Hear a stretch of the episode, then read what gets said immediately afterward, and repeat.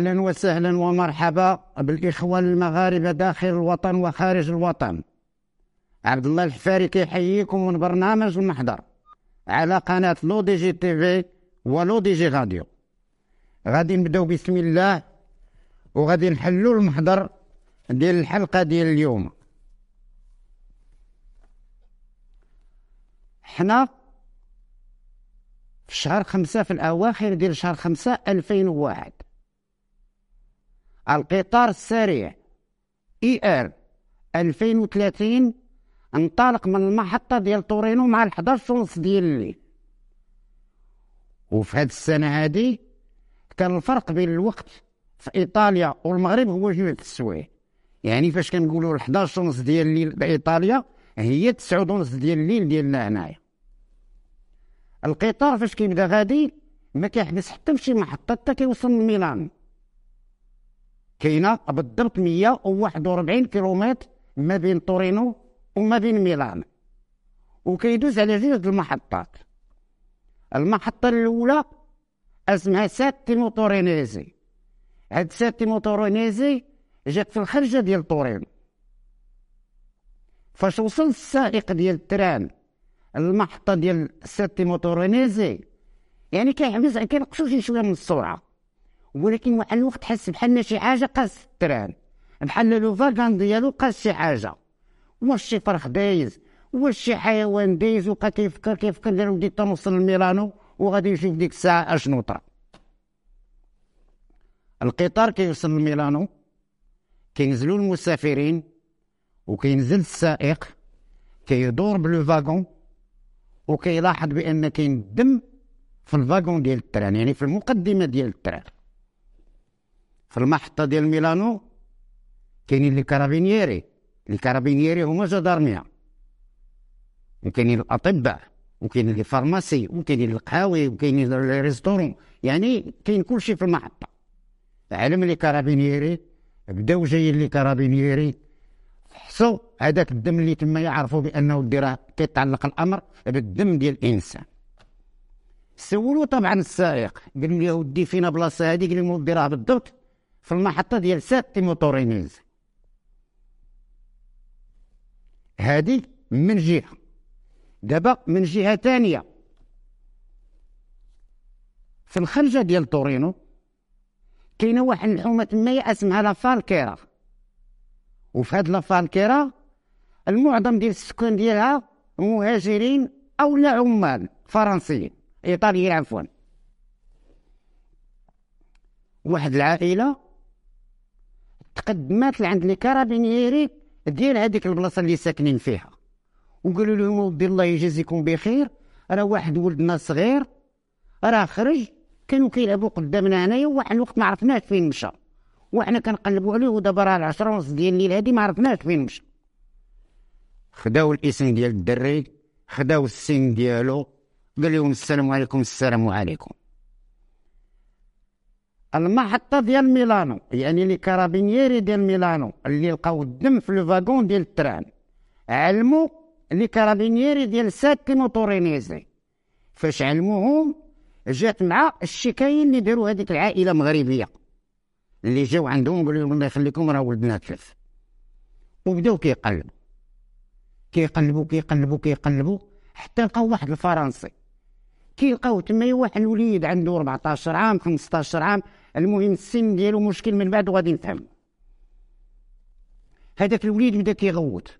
كيقول لهم واجي واجي وصاحبي طاح في ال train وصاحبي طاح في ال train وصاحبي طاح في ال train. قالوا له ودي شكون هادي شكون شكون شكون؟ المهم عرفوا بأن القضية في هذاك الوليد الصغير. دابا هذه القضية طرات في إيطاليا. وأنا كيفاش تعرفتها؟ أنا كنهضر اللغة الإيطالية. وهذاك النهار اللي طرات هذه القضية هذه كنت في داري. جالس أنا وليداتي وكنتفرج في ال RAI في التلفزة الإيطالية. كنتفرج فيها حتى كيكتبوا خبر عاجل. درت ذاك الخبر ها كنلقاهم كاتبين bimbo marocchino di sei anni caduto. davanti al treno che andava da Torino a Milano. caduto ما معنى المفهوم ديال caduto caduto هي طاح اما غادي كيجري وزلق وطاح أو المهم طاح بقيت كنشوف داك الشيء كنقول اشنو هاد الشيء اشنو هاد الشيء وواحد القضية بغيت نقولها على التلفازه الايطاليه التلفازه الايطاليه عندهم ال RAI Uno ال RAI Due ال RAI Tre ولكن عندهم واحد القناه اللي اسمها رايتي 24 بحالها بحال فونس 24 كتعطي الأخبار كل نص ساعة. نفس الأخبار كتعاودها وإلا كان شي جديد طبعا كيضيفوه الاخبار وكيبقاو غاديين هادو مختصين غير في الأخبار. وبقيت كنتفرج فيهم ربما يعطيو شي جديد. bon قالوا marocchino ولكن أنا كنعرف واحد القضية في إيطاليا. في هاد السنوات هادي marocchino كانت عندهم على كل شيء. جزائري marocchino تونسي marocchino مصري marocchino فلسطيني marocchino سوري ما كاع العرب marocchino أنا بقيت كنخمم واش هاد السيد مغربي هاد الوليد مغربي أو لا لا. وعاد عاوتاني فاش عرفت السمية السمية اللي داروا في التلفازة داروا أبو سعد.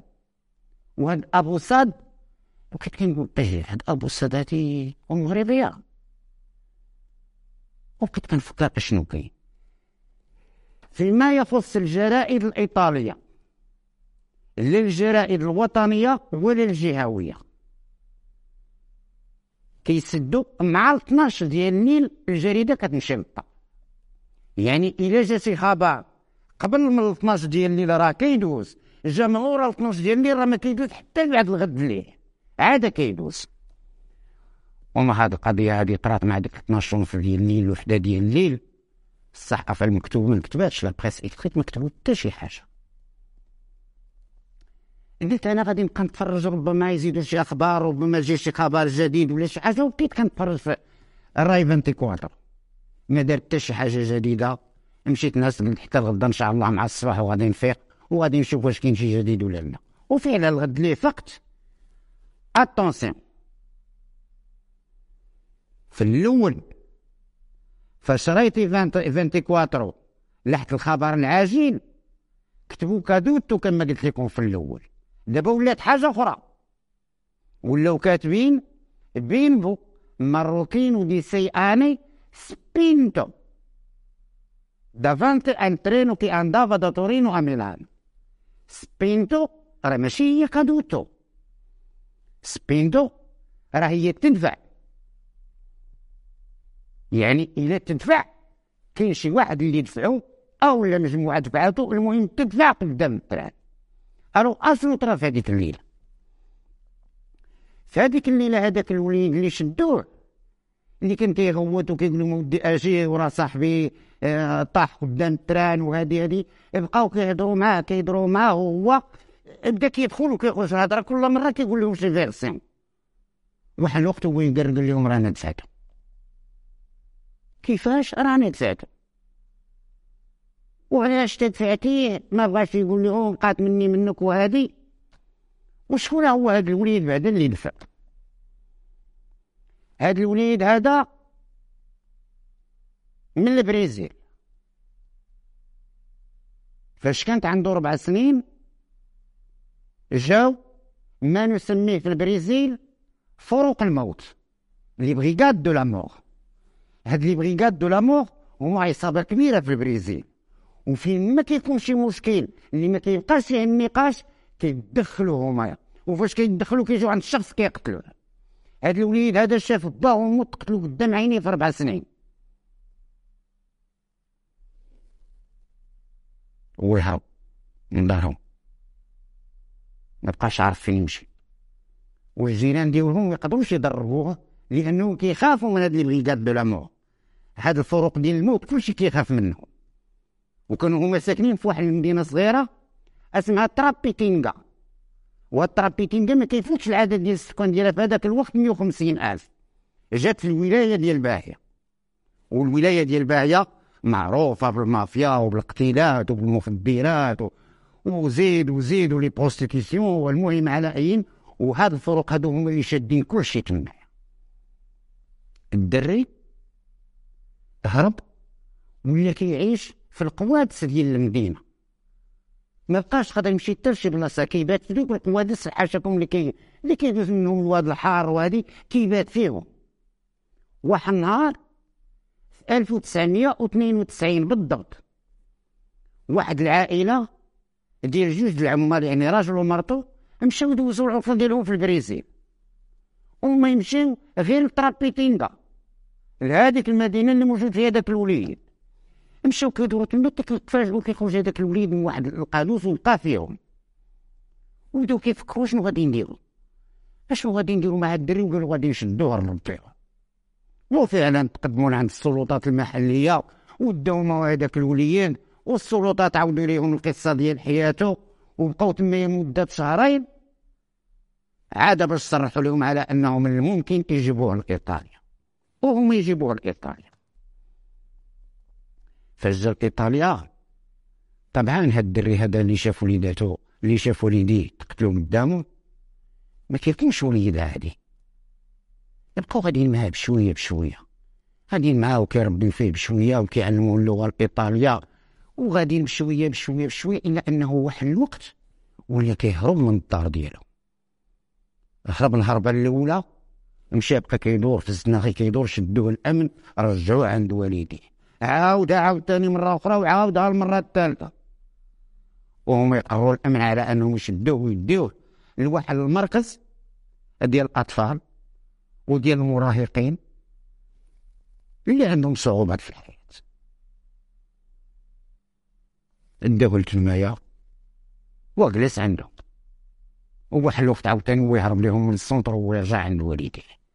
إلى أن هاد والديه اللي رباوه ما بقاش عندهم الصحة ديال شحال هادي. الأم مريضة بالقلب. والأب حتى هو عيا وما بقاوش قادرين يتكلفوا به. المهم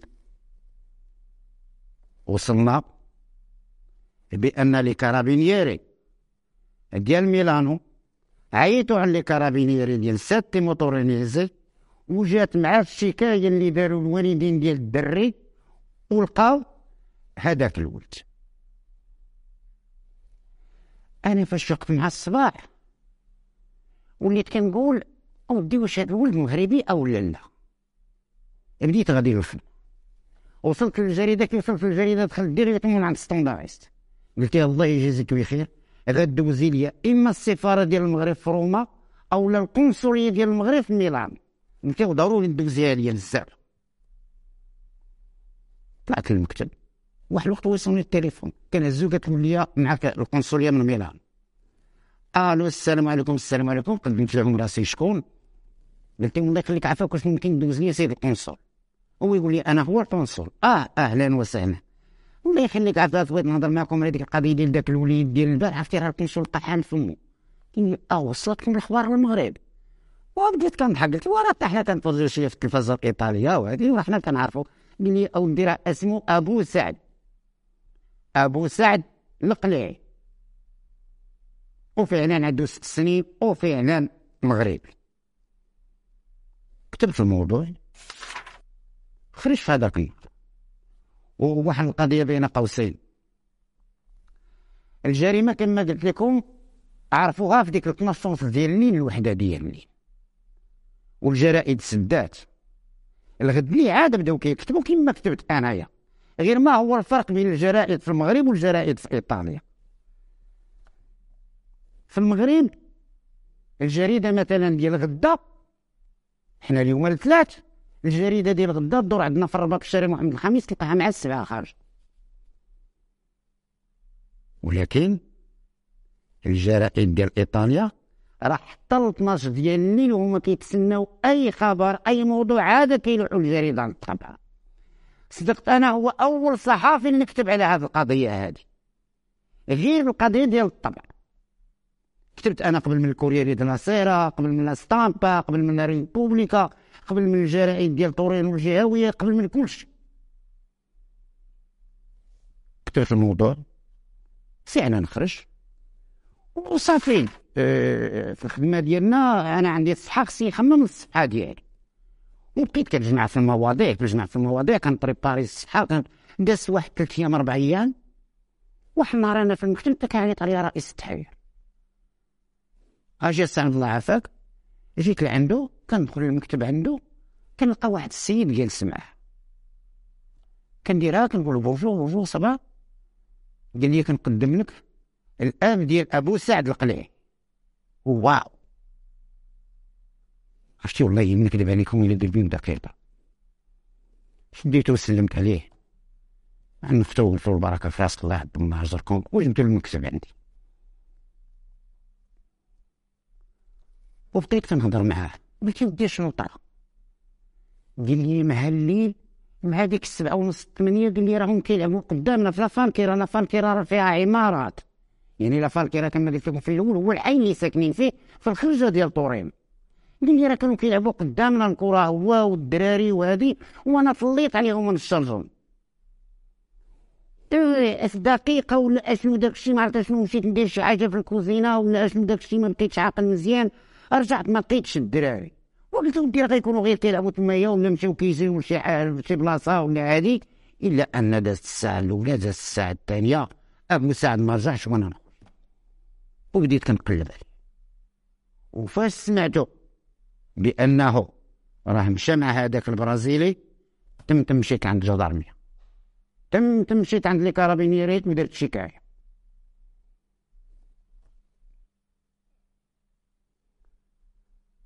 الكارابينيري في ديك الليلة ما قدروا يديروا حتى شي حاجة غير سمعوا الأقوال ديال المتهم وقال لهم بأنه هو اللي دفعوا والغد اللي عاد بدأ البحث في البلاصة اللي في المكان الجريمة. وبداو كيقلبوا. كيقلبوا ولقاو أعضاء ديال ذاك الوليد المسكين ولكن واحد الوقت لقاو واحد الحاجة. هما يلقاو السليب ديالو طايح في واحد البلاصة بوحدها. كي لقاو السليب ديالو طايح في واحد البلاصة بوحدها. هما يتفكروا اوتوماتيكمون كاين اغتصاب هنايا ما يرجعوا لعند الدري عاوتاني قال لي دابا علاش؟ علاش دفعتي يقول لهم الصراحة علاش دفعتي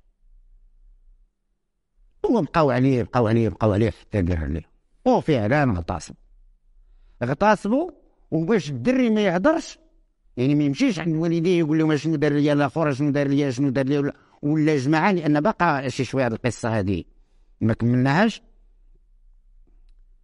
قال لي مودي أنا اللي اغتصبته وباش ما يهدرش سني ال train حتى بدا جاي وتعتو ال train آه. إلى أن الكارابينيري فكروا بأن غيكونوا ولاد أخرين اللي اغتصبوا ما يكونش اغتصبوا غير بوحده وبقاو كيقلبوا في هذا الاتجاه هذا كيقلبوا كيقلبوا كيقلبوا والو ما لقاو حتى شي حاجة قال لهم كنت بوحدي وصافي أنا وياه اللي كنا. شنو الأول وكيل الجمهورية وقاضي التحقيق دخلوا بالاعتقال صيفطوه للسجن ديال تورينو. وبقى المشكل ديال السن ديالو.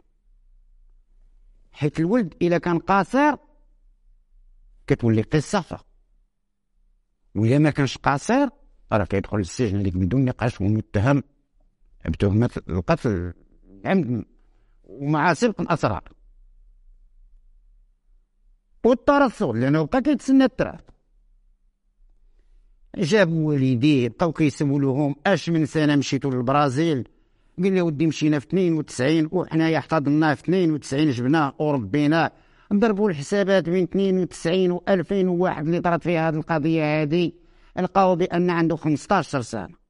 يعني باقي قاصر. وهي تقرر العدالة الإيطالية على أن تخرجوا من السجن. وطبعا بحكم داكشي اللي طرالو في حياته. شدوه ما يحطوه في واحد المركز. في نفس المركز اللي كان فيه وكان كيهرب منه قبل. حطوه تما مع الأطفال اللي عندهم مشاكل وهذا وحطوه تما فجا الاب ديالو عندي الجريدة. والله العظيم داك السيد مسكين بكى. بكى على قضية واحدة قال لي في طورينو كنشكر سيد السفير ديال المملكة المغربية اللي وقف معانا. كنشكر العامل ديال طورينو اللي وقف معانا. وكنشكر السكان اللي داروا مسيرة. وبين قوسين. في هذا الوقت بالضبط إيطاليا كانت عايشة مشاكل ديال الاغتصاب ديال الدراري الصغار.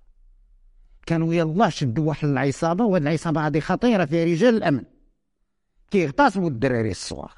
وفي ما كيوقع شي اغتصاب الإيطاليين كينوضوا. ما حاملينهاش ما حاملينش هاد القضية هذه وفعلا داروا مسيرة. وداروا مسيرة على أبو سعد القليعي وهذا السيد هذا فجع عندي الجريده بدا كيبكي كيقول لي أنا ما فاهمش. واش ولدي ماشي مغربي؟ علاش الصحافة الوطنية من غيركم نتوما حتى واحد ما كتب وحتى القناة التلفزيونيه حتى واحد ما هضر وبقيت كنشوف الحقيقة ما عرفتش نقول له قلت لا إله إلا الله. وأنا هذاك الجمعة أنا كملت الصفحة ديالي. كيبقى لي غير السبت باش ندير la mise en page وهي وهي غير كتبت المواضيع كلهم موجودين ديال الصفحة.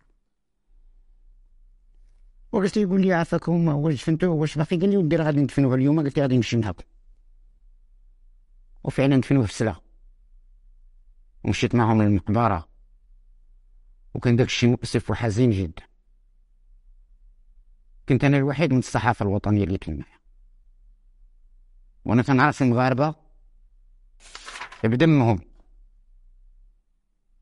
وربما أنهم ما عرفوهاش. هاد الشيء علاش ما خرجوش. رجعت تمتم في ليلة واحدة كتبت ستة ديال المواضيع وخرجت بان سبيسيال أبو سعد القنيعي غادي نسد نحضر كنشكركم جزيل الشكر على المشاهدة وإلى اللقاء إن شاء الله في حلقة قادمة والسلام عليكم.